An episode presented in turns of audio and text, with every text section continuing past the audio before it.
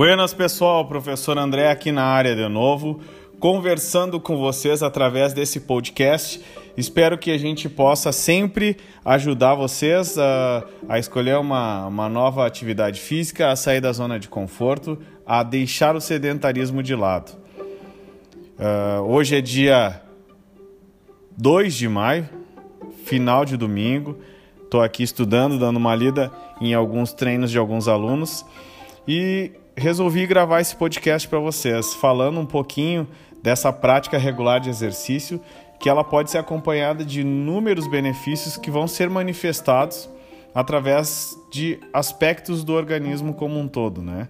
Então, do ponto de vista músculo-esquelético, ele vai melhorar a força, o tônus muscular, a flexibilidade, fortalecer os ossos e articulações.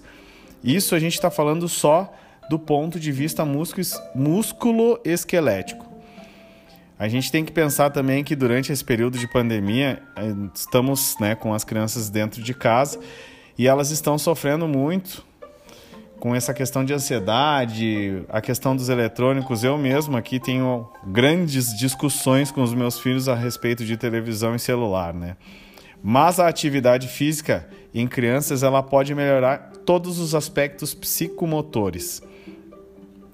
E claro, né? Tem toda aquela questão de melhora na, na porcentagem de gordura corporal, ela vai a res, reduzir a pressão arterial, melhorar o diabetes, né? Quem tem diabetes vai sempre baixar os níveis de insulina sendo usados.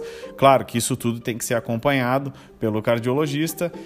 Através da atividade, a gente vai ter uma melhora do colesterol total, né? E o aumento do HDL, que é aquele colesterol bom.